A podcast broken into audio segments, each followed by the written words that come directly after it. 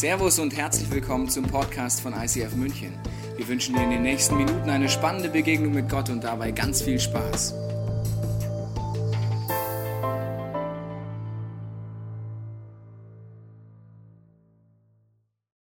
Ich liebe Kung Fu! Ja, Wahnsinn. Herzlich willkommen zu At the Movies Kung Fu Panda. Es ist ein gewaltiger Film und wie immer diese Filme neuerdings sind nicht reine Kinderfilme, sondern man entdeckt schon sehr viel von dem eigenen Leben da drin, wenn man drüber nachdenkt und da möchte ich heute mitnehmen.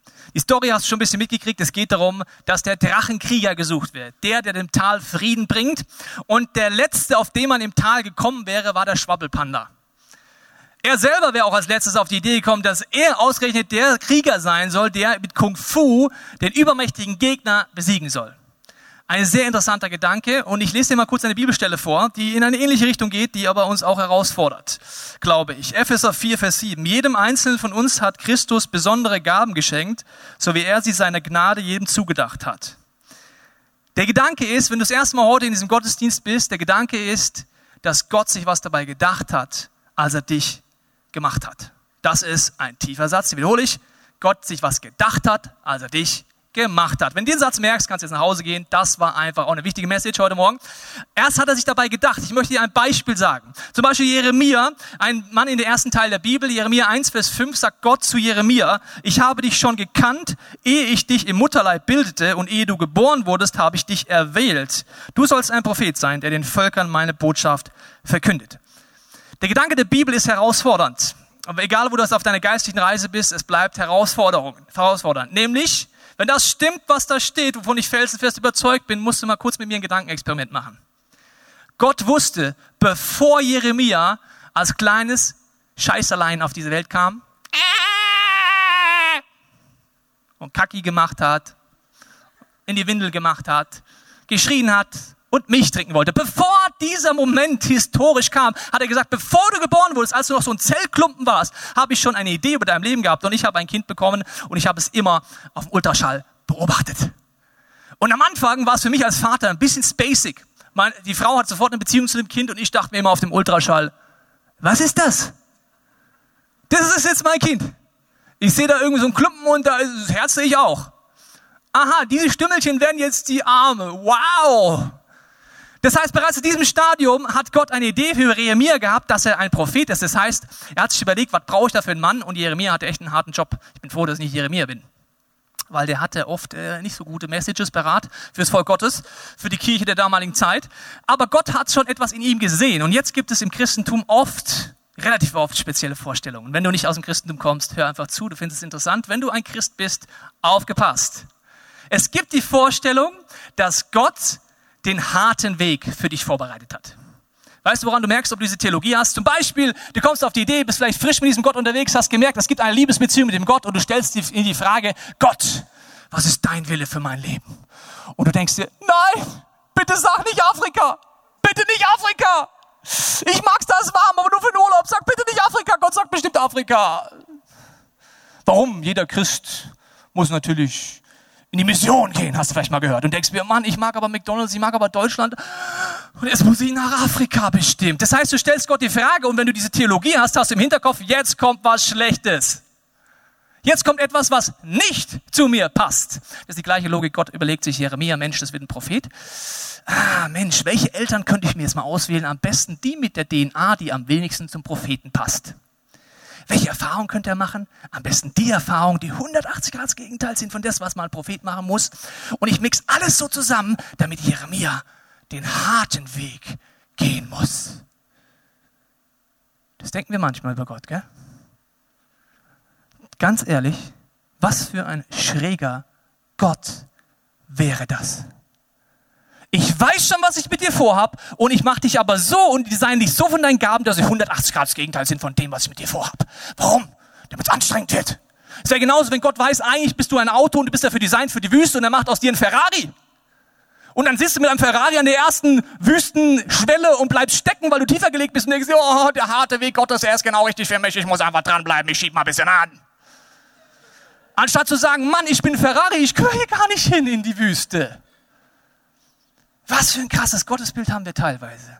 Wenn das jetzt stimmt, hat es eine krasse Konsequenz für dich und für mich, wenn wir uns das jetzt hier anschauen. Und zwar, wir sehen bei Jeremia Folgendes. Wenn das dein Potenzial ist, kannst du auch geschwollener ausdrücken, deine Berufung. Und das, die Zeit, T, wirst du noch aus der Schule, die meisten haben es gehasst, dieses, diese Buchstaben, aber ich mag ihn, Mathelehrer. T, Zeit. So, wenn das jetzt stimmt, würde es Folgendes bedeuten für dich, wie du gerade in deinem Sesselchen hier drin sitzt und denkst, naja, mal gucken, Kung Panda hat damit nichts zu tun. Das würde bedeuten, dass es ein Ist gibt heute und es gibt ein Ziel in deinem Leben. Dein Potenzial auszuleben, deine Berufung zu finden und so weiter. Und Gott ist der Meinung, dass hier und im Jetzt das volle Potenzial schon vorhanden ist. Es geht nur noch darum, es rauszuholen. Psychologen sagen sowas ähnliches. Finde ich immer interessant. Schlag in die Bibel auf, dann siehst du, die Psychologen sagen das Gleiche. Aber die Bibel war vorher da, also interessant. Genau. Also, dein Potenzial ist jetzt schon da. Gott hat Gedanken über dich gehabt. Wenn es gut läuft, wollten deine Eltern ein Kind. Die meisten von uns ist es unvorstellbar, aber deine Eltern hatten Sex. Manche denken, oh, das kann ich nicht. Aber sie hatten mindestens einmal Sex, wenn es nur ein Kind gibt, sonst mindestens zwei bis drei bis viermal, je nachdem, wie viele Geschwister du hast. Also sie hatten Sex. Wenn es gut läuft, wollten sie ein Kind. Wenn es schlecht war, lief keins. Aber die Bibel, die Bibel sagt, Gott wollte dich auf jeden Fall. Weil die einzige Möglichkeit war, eine Person wie dich zu haben, mit der DNA von deinen Eltern, mit den Begabungen, mit den Erfahrungen, mit dem Potenzial. Und alles ist jetzt schon in dir drin. Und wenn das jetzt stimmt, ist es entscheidend, wie kommt es raus?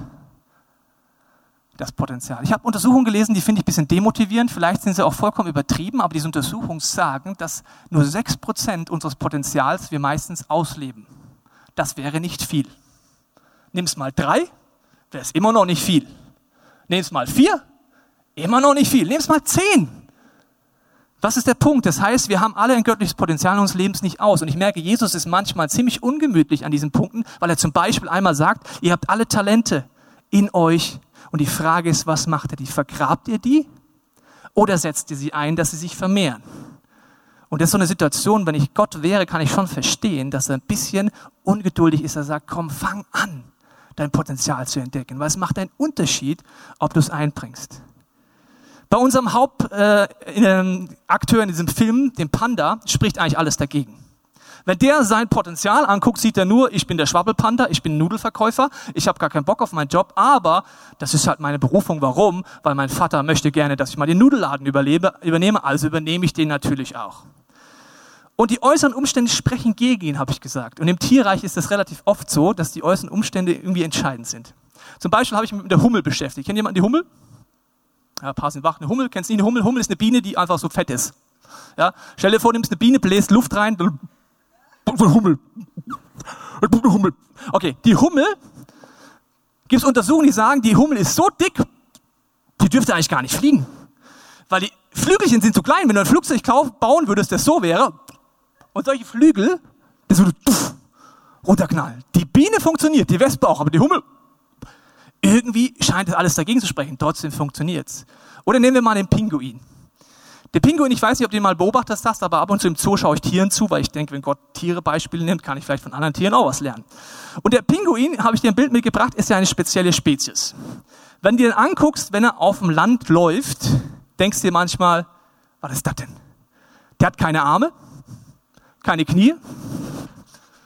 Und auf dem Land läuft er so, ich bin ein Pinguin. Und du denkst dir, Mann, was für ein Freak. Was ist denn das für ein Tier? Der kann ja gar nichts. Ja? Der soll mal wo langlaufen. Mach mal einen Marathonlauf mit dem Pinguin. Der denkt sich, oh, ich schaff das noch. Und wenn der Pinguin denkt, er ist designt dafür, auf dem Land zu gehen, wird es ziemlich frustrierend. Ich schaff das schon. Ich muss nur hart genug sein. Gottes Weg ist der anstrengende Weg. Ich muss nur lang genug hier lang hoppen, dann werde ich schon an meine Berufung kommen. Das gleiche Viech schaust ihm an, wenn es ins Wasser springt. Und denkst dir, boah, was für ein geniales Design. Der gleiche, der gerade eben in den Rahmenbedingungen des Landes aussieht wie eine Fehlkonstruktion, sieht im Wasser auf einmal aus, wo du denkst, wie ist das denn möglich? Ein Pinguin kann umgerechnet mit einem Liter Benzin 2000 Kilometer weit schwimmen. Wenn du ein gutes Auto hast heutzutage, kommst du mit 5 Liter 100 Kilometer weit. Das ist ein Liter auf 20 Kilometer. Der kann mit der Energie von einem Liter 2000 Kilometer schwimmen. Und auf dem Land denkst du, Fehlkonstruktion. Wenn jetzt der Pinguin auf die Idee kommt, ich muss den harten Weg gehen, ich muss nach Afrika. Meine Berufung ist Afrika. Ich muss einfach in die Wüste. Dann liegt's nicht am Pinguin, wenn's nicht flutscht. Wenn der im Sand ist, der kann machen, was der will, der kann sich auf den Kopf stellen, der kann mit seinen Ärmchen winken und der kann ran und ruppen mit seinen, ohne seinen Knien und sagen, ich werde Gottes Berufung leben. Und du denkst dir, die Rahmenbedingungen scheinen nicht gut zu sein für dich, lieber Freund Pinguin. Jetzt kann der Pinguin in die Psychotherapie gehen und sagen, ich möchte herausfinden, warum ich keine langen Arme habe und keine Knie und ich hätte gern so einen langen Hals wie die Giraffe und so lange Beine wie der Löwe. Da kannst du rumtherapien, was du willst. Die Arme kommen nicht. Du brauchst gute Rahmenbedingungen. Wenn du dein Potenzial freileben setzen willst, heißt es, in welchen Rahmenbedingungen funktioniert das und wo funktioniert es nicht. Weil ich glaube, du brauchst ein Umfeld, das dich fördert, das dir Feedback gibt und sagt, du von außen siehst du ein bisschen aus wie ein Pinguin, der gerade in der Wüste versucht zu schwimmen. Wie jetzt? Nee. Das sind Dinge, die folgendermaßen in deinem Leben aussehen können. Es gibt Bereiche in deinem Leben, die sind dir bekannt und anderen bekannt. Das ist eine öffentliche Person. Das heißt, es gibt in dir ein Umfeld, die wissen von dir, die wissen die Höhen und Tiefen, Schwächen und Stärken und dieser Bereich ist eine öffentliche Person. Die Frage, wie groß diese öffentliche Person ist. Dann gibt es Bereiche, die sind mir unbekannt, aber anderen bekannt. Das nennt man einen blinden Fleck. Kann übrigens positiv und negativ sein. Jedes Mal, wenn ich so diese Casting-Shows angucke, sage ich immer, Jesus, bitte mach, dass es jetzt eine Wette verloren ist bitte mach, dass die Person das nicht ernst meint. Weißt du, wie ich meine? Also ich denke mir manchmal, das kann man jetzt nicht ernst meinen. Da kommt jemand und sagt, ja, ich werde der nächste Superstar und du schaust ihm zu und denkst dir, du bist ein Pinguin in der Wüste, Junge. Das klappt nicht. Überleg doch mal, was du kannst, aber das kannst du nicht. Ja? Und der Dieter, der arme Sack, der muss dann immer Feedback geben. Also es ist nicht so einfach manchmal. Okay. Also blinder Fleck kann aber auch was Positives sein. Zum Beispiel bist du der Meinung, du kannst etwas nicht gut aber alle um dich herum merken, du kannst das sehr gut. Also ist auch wichtig, dass hier Leute sind, die in deinem Umfeld sind, die dich mitkriegen, am besten in verschiedenen Lebenssituationen. Dann gibt es hier unseren Lieblingsbereich. Kennst du den? Mein Geheimnis. Das ist zwar mir bekannt, aber anderen unbekannt. Ja, das ist die nicht öffentliche Person, meine Leichen im Keller, meine Lebensbereiche, wo ich versage, da, wo ich sündige, da, wo es nicht schön aussieht. Das ist mein Geheimnis. Und dann gibt es noch den Bereich, da hat man relativ wenig Einfluss drauf. Das ist mir unbekannt und anderen unbekannt. Ein göttliches Prinzip ist jetzt nun, dass man überlegt, wie komme ich in Rahmenbedingungen? Erstens, ich entscheide mich, alles dazu zu tun, erstens, andere in meinem Umfeld zu haben, die mich mitkriegen. Damit kann ich meine öffentliche Person größer machen. Und ich kann transparenter leben in einem geschützten Umfeld. Dadurch wird mein Potenzial größer und größer und größer. Du kannst es auch ohne probieren, aber ein geistliches Prinzip ist, dass man dafür scheinbar Gemeinschaft braucht. Ich bin fest davon überzeugt, dass die Kirche der beste Ort dafür ist. Weißt du warum? In deinem Job hast du auch Leute, die vielleicht blinde Flecken bei dir entdecken. Aber meistens haben die ein Interesse an deinem Job. Das heißt, wenn du zum Beispiel einen Vortrag hältst vom Kunden und in der Nase bohrst und es ist ein blinder Fleck, dann sagt der Kollege vielleicht, ey Mensch, war alles super Mensch, weiter so. Warum? Hoffentlich bohrt das nächste Mal wieder in der Nase und der Chef sieht's und dann krieg vielleicht ich deinen Posten. Das ist Konkurrenz immer. Vielleicht ist es in deiner Firma anders, in den meisten Firmen kann es so aussehen. In der Familie ist es möglich oder in der Kirche, wenn man sagt, ich möchte jemand werden und sein, der sein göttliches Potenzial freisetzt, die blinden Flecken entdeckt und vorwärts geht. Ich glaube, ein Prinzip ist dafür, die Kleingruppe, die Small Group. In dieser Kirche gibt es kleine Gruppen, die treffen sich unter der Woche. Und ich glaube, wenn du nicht diesen Ort hast, wo du echt werden kannst, wo du Leute hast, die dich mitkriegen, wirst du unter deinem Potenzial bleiben. Man kann mit Gott, mit Kirche eine Wochenendbeziehung führen. Hast du schon mal eine Wochenendbeziehung im echten Leben geführt? Mann, sind die immer gut. Am Wochenende sind wir immer gut drauf. Alles Sonnenschein. Hier, mein Geheimnis ist voll uninteressant, weil du kriegst mein Geheimnis sowieso nicht mit, lieber knackiger Partner. Und meine blinden Flecken kriegst du auch nicht so mit, weil wir haben es einfach schön am Wochenende. Das ist nicht der Alltag, das ist aber auch nicht mein Leben. Und genauso kannst du eine Wochenendbeziehung mit Gott leben. Du kannst sagen, ich gehe sonntags hier hin und vielleicht bist du in den letzten Wochen dazugekommen und kommst einfach sonntags hier hin. Das kannst du machen. Aber ich bin davon überzeugt, du bleibst unter deinen Möglichkeiten. Wenn du nicht erlebst ein Umfeld, das dir hilft, Schritte zu gehen, Potenzial zu entdecken und dich auszuprobieren. Aber jetzt nur, wenn du in einer Kleingruppe in dieser Kirche bist, heißt es auch noch nicht, dass das passiert. Vielleicht hast du eine Kleingruppe, eine Small Group und ihr trefft euch und der Inhalt ist einfach, ihr tauscht euch zum Beispiel aus, ihr lest einen Bibeltext und tut euch intellektuell darüber austauschen. Aber an die entscheidenden Punkte kommt ihr gar nicht hin.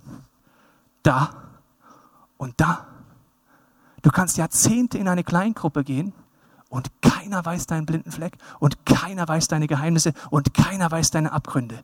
Dann wirst du unter deinem Potenzial bleiben. Wenn du niemand hast in deinem Umfeld, der dich mitkriegt, auch im Alltag, hast du ein Problem. Du kannst dich schon gemütlich einrichten und sagen, na ja, mir ist aber lieber so, wenn mich niemand mitkriegt, aber dann wirst du stehen bleiben und du wirst nicht dein Potenzial freisetzen. Es ist oft auch unangenehm, wenn Leute mir hoffentlich in Liebe ein Feedback geben. Das gleiche kannst du auch machen, vielleicht bist du jemand, der sagt, ich gehe in verschiedene Kirchen sonntags. Das kannst du auch weitermachen. Ich persönlich habe damit überhaupt kein Problem. Die Frage ist nur, wenn du in verschiedene Gottesdienste gehst, erlebst du dann das? Du kannst nämlich eine Wochenendbeziehung auch noch aufteilen. Dahin gehen, morgens, da abends hingehen, das ist wie in zwei Familienleben. Das wird anstrengend in zwei Familienleben. Kirche ist Familie. Mit Höhen, mit Tiefen, mit Herausforderungen, wo es echt und authentisch wird. Du kannst schon sagen, dass du sagst, okay, ich gehe in verschiedene Familien oder ich wie in zwei Wohnungen, aber auf Dauer wird es dich so anstrengend sein für dich. Du kannst gerne in verschiedene Kirchen gehen, aber das Leben verändert sich meiner Meinung nach, wenn du anfängst, das zu erleben. Wenn du in einer Kleingruppe bist, lade ich dich ein, nachzudenken im ICF, lebt ihr das gerade, ja oder nein? Wenn du in keiner bist, kannst du nachdenken, möchtest du das anfangen mal zu erleben. Ich glaube, die Rahmenbedingungen sind absolut entscheidend. Bei Kung Fu Panda ist es ebenso. Wir schauen uns mal an, welche Rahmenbedingungen er vorfindet und wie er ein Feedback kriegt, was ursprünglich eine Schwäche war und was dann zur Stärke wird. Er ist in einer Umgebung, wo jemand ihm ein Feedback gibt, wo jemand ein Potenzial in ihm sieht, das er selber gar nicht sieht, was für ihn ein blinder Fleck ist. Er denkt nur, ich habe nur Schwächen. Und hat jemand, der ihn wie fördert und freisetzt und ihm dann Feedback gibt, schau mal, du bist jetzt oben im Spagat. Ja wie, das ist doch kein Spagat. Was für ein blinder Fleck. Und er kommt an den Punkt, dass er freigesetzt wird. Ich glaube, wenn du es jetzt ernst nimmst und mitgehen kannst, dass das so ist, ist die Frage, erstens, in welche Umgebung bist du, im idealen Umgebung, dass du es erleben kannst, dass du aufblühst? Was sind deine Rahmenbedingungen? Erlebst du Kirche schon mehr als sonntags, dann kannst du heute anfangen, die Frage zu stellen, ob du mehr erleben möchtest.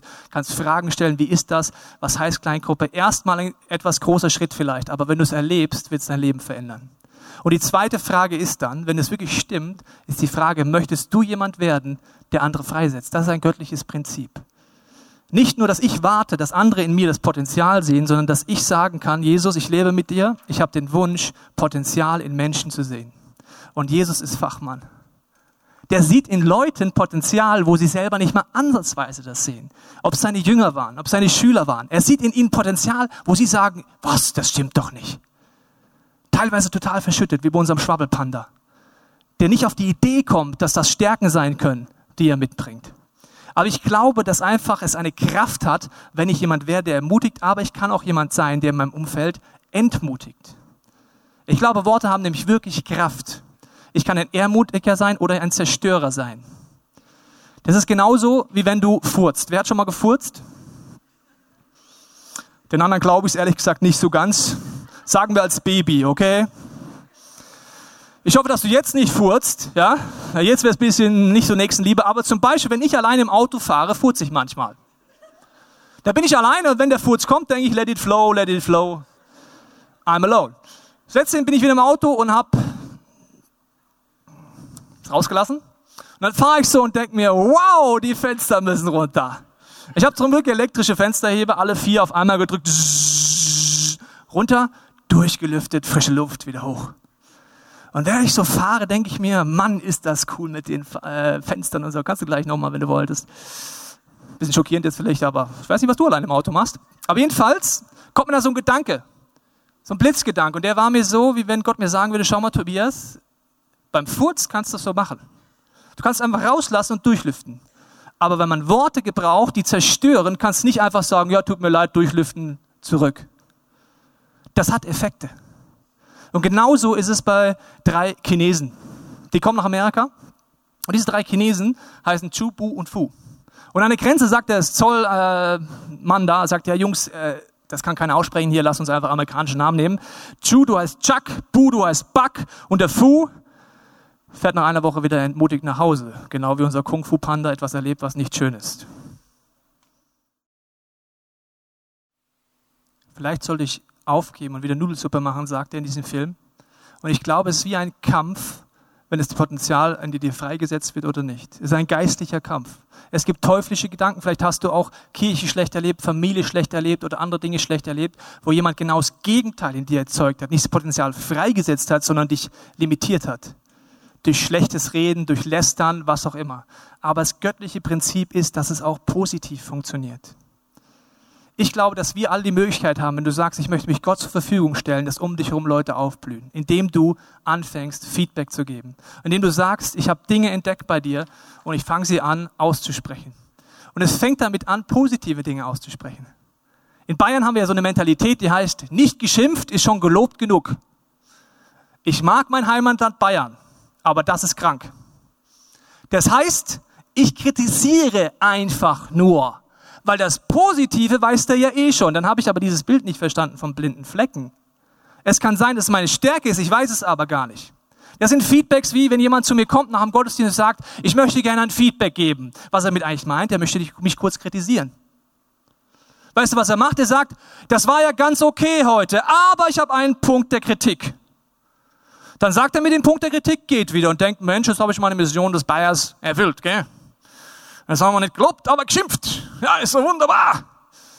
Und überlegst dir nicht, was mit deinem Gegenüber macht. Es wird nicht mein Potenzial freisetzen, darf ich dir versprechen. Du darfst gerne Feedback, Potenzial, blinde Flecken, was weiß ich was aufdecken. Aber es geht um meine Einstellung. Möchte ich dich freisetzen oder kritisieren? Und ich möchte jetzt etwas Hartes sagen. Kritisieren kann der letzte Stinkpilz und unterbelichteste Mensch dieser Erde.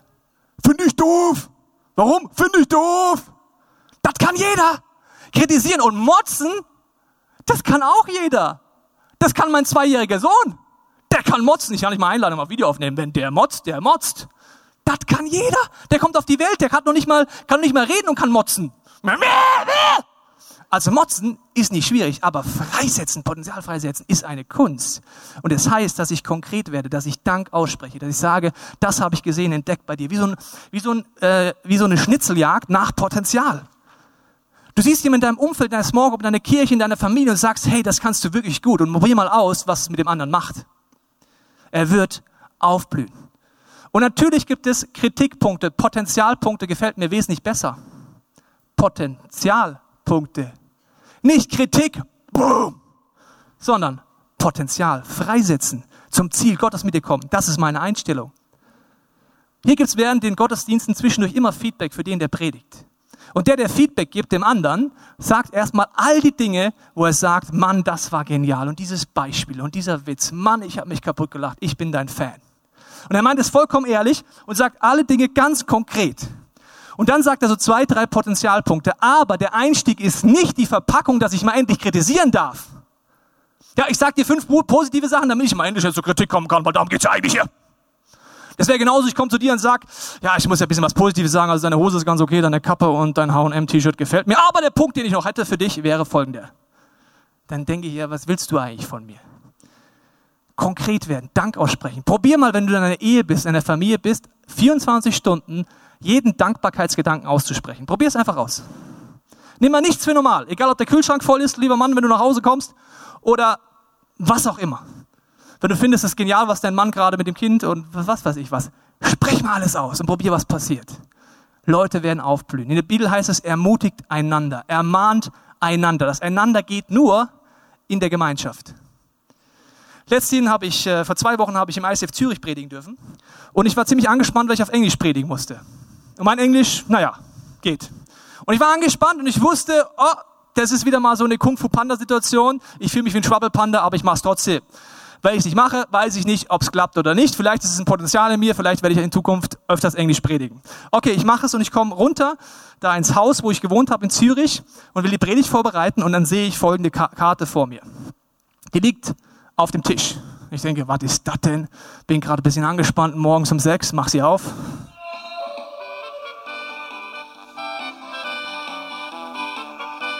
Sehr schön. Und da schreibt ein Freund von mir, der dabei war, folgendes. Lieber Tobi, also bei der Musik, ich war gleich gut drauf. Lieber Tobi, ich habe echt Respekt vor dem, was du heute mit vier Teaching nacheinander reisen wirst. Alle Achtung. Sei dir bewusst, dass du, Leute, dass du heute viele Herzen bewegen wirst und Leben und Hoffnung schaffen darfst. Auch wenn du wahrscheinlich nur einen Bruchteil davon mitbekommen oder berichtet bekommen wirst. Du bist echt ein toller Teacher, der ermutigt, herausfordert, begeistert und zum Lachen bringt. Du hast bei mir einen einzigartigen Herzschlag geweckt, den ich davor nicht kannte. Gottesbilder gesprengt und mich zu einem alltäglichen Glauben gebracht, nachdem ich mich immer gesehnt habe. Weiter so. München steht hinter dir. Hör dir die Musik nochmal an. Und ich sitze morgens da und wenn du mir nicht glaubst, dass Worte Kraft haben. Gerade eben fühle ich mich wie ein Schwabbelpanda, der gleich Englisch predigen soll. Und diese Worte bauen mich auf. Diese Karte schaue ich mehrmals an seitdem. Mein Sohn liebt sie auch, deswegen steht sie immer da. Und dann lese ich sie immer wieder durch, weil es mich ermutigt. Ermutigt einander, ermahnt einander ist natürlich auch wichtig. Der Punkt, wenn ich merke, du hast Bereiche in deinem Leben, wo ich der Meinung bin, du bist auf dem falschen Weg. Das nennt man Sünde. Auch da natürlich, aber in Liebe ansprechen. Wenn du es nicht machst, bleiben die blinden Flecken. Es bleibt verschüttet. Das ist genau wie Giovanni, ich weiß nicht, ob Giovanni kennst, er ist ein Teppichleger. Und er hatte die Aufgabe, in Grünwald eine große Villa mit Teppich auszustatten. Und er ist fast fertig, kurz vor Feierabend, und denkt sich, Mensch, wo sind meine Zigaretten hin? Und er sieht am Wohnzimmer so einen Huppel denkt sich, ja, okay, da sind sie, aber ich meine, die Chefin ist gerade nicht da, ich mache einfach den Hubbel platt. Nimmt einen Hammer, haut drauf, so lange bis der Hubbel platt ist, der Teppich flach ist und sagt dann zu der äh, Auftraggeber, ich bin jetzt fertig, könnte gehen. Sagt sie, ja, super, hier sind Ihre Zigaretten. Haben Sie eigentlich meinen Hamster gesehen? Nö. Sie? Jedes Mal, wenn der Giovanni an dem Haus vorbeikommt, denkt er an Hamster. Der denkt an Bereiche des blinden Fleckes, an sein Geheimnis, den keine Sau kennt. Ja? Und hoffentlich hat er eine Small Group, der Giovanni. Ja? Die mitkriegen, Giovanni, du hast den Hamsterblatt gemacht, lass uns ehrlich werden. Das war nicht deine Zigaretten. Geh zu der Frau und sag, der Hamster ist tot. Ja? Das brauchen wir alle. Und wenn du das nicht kennst, bleibst du unter deinen Möglichkeiten. Deswegen bleibt für mich die Frage an dich. Hast du schon Dinge angefangen auszupacken? Hast du schon gesagt, ich will rausfinden, was mein göttliches Potenzial ist? Kennst du Rahmenbedingungen? Bist du schon da drin, wo du sagst, wie der Pinguin im Wasser? Hast du vielleicht auch in der Kirche ausprobiert, die Schritte zu gehen, ehrlich zu werden in deiner Kleingruppe, in deinem Ministry? Vielleicht bist du der Erste, der sagt, ey, ich möchte mal über einen Punkt reden, wo ich eine Herausforderung habe. Da habe ich ein Hamsterblatt gemacht. Wir müssen mal drüber reden. Das war nicht der Einzige. Keine Ahnung, was du dann da sagst. Aber ehrlich werden, drüber reden und dann gemeinsam mehr erleben, wie Gott dich verändert. Oder hast du schon deine Gaben versucht einzubringen? Hast du experimentiert? Ich glaube, wir sind alle an einem unterschiedlichen Punkt. Aber das Entscheidende ist, ich glaube, es gibt dann ein Happy End in deinem Leben. Und besonders aus Sicht der Ewigkeit, wenn du eines Tages vor Gott stehst. Wenn du heute Entscheidungen triffst, sagst, ich will wieder mehr anfangen, mein Potenzial auszunutzen. Dass ich Englisch gepredigt habe, war für mich ein Potenzialschritt. Der war für mich nicht schön. Und schon gar nicht in der Mutterkirche vom ICF vor 400 Leuten. Aber ich habe gesagt, ich gehe den Schritt. Hol mir danach Feedback, will lernen und weiterkommen. Ich bin im Nachhinein dankbar, aber davor hatte ich Schiss. So ist es fast immer mit dem Potenzial. Wir schauen uns an, wie diese Geschichte mit dem Drachenkrieger endet. Der Held besiegt den überstarken Gegner und kehrt zurück. Das schauen wir uns jetzt mal an.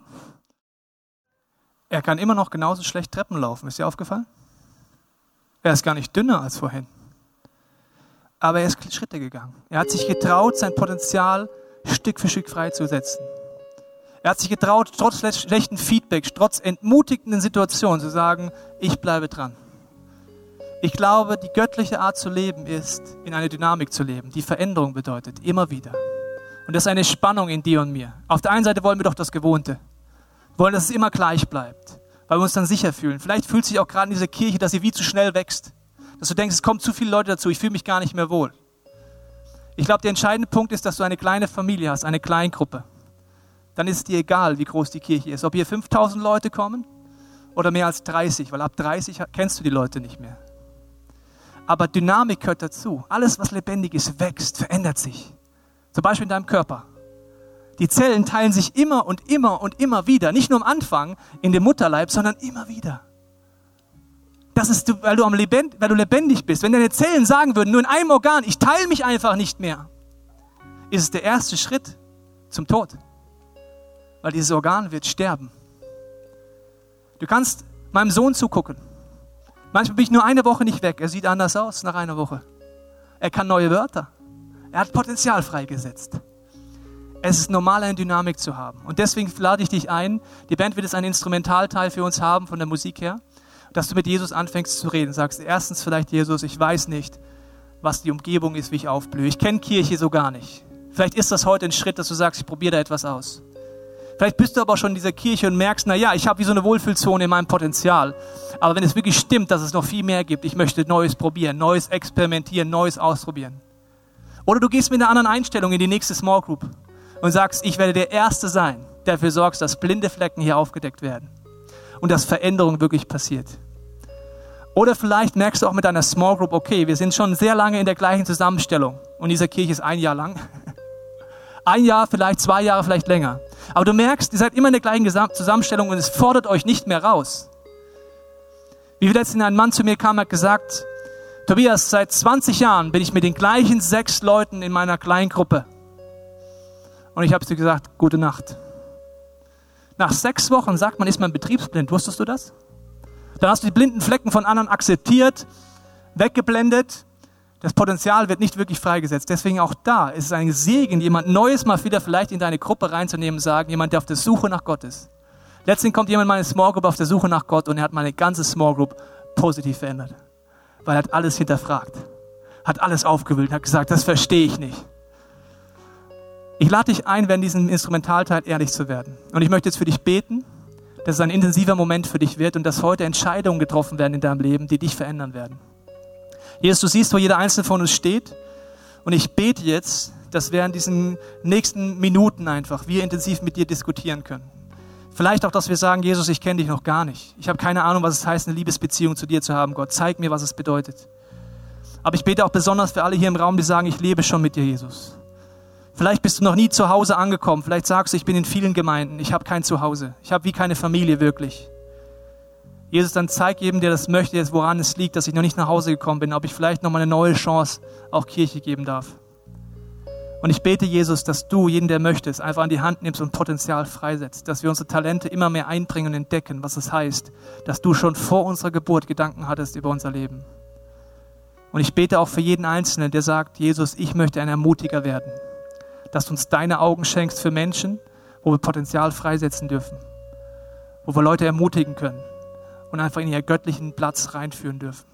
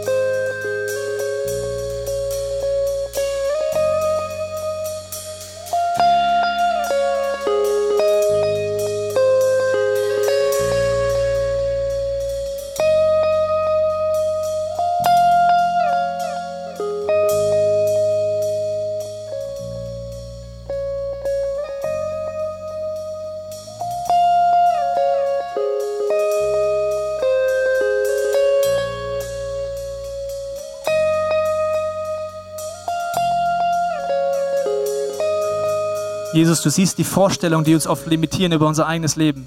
So wie der Panda in dem Film, einer denkt, ich bin ein Schwabbelpanda. Was will ich schon? Oder wie der Pinguin denken könnte, er ist eine Fehlkonstruktion. Heiliger Geist, ich bete jeden für die hier im Raum, der das möchte, dass du uns an die Hand nimmst und uns neue Perspektiven zeigst. Wo wir aufblühen, wo wir Potenzial freisetzen können. Und ich breche alle Lügen des Teufels über deinem Leben. Alle Lügen, die dich klein halten und Minderwert in dir hervorrufen auch alle Ängste davor, Gott sich zu öffnen und sagen, naja, Gott meint es bestimmt nicht gut mit mir, hat bestimmt den harten Weg. Dass du anfängst, Gott so zu sehen, wie er ist, dein liebender Vater, der einen guten Plan hat für dein Leben.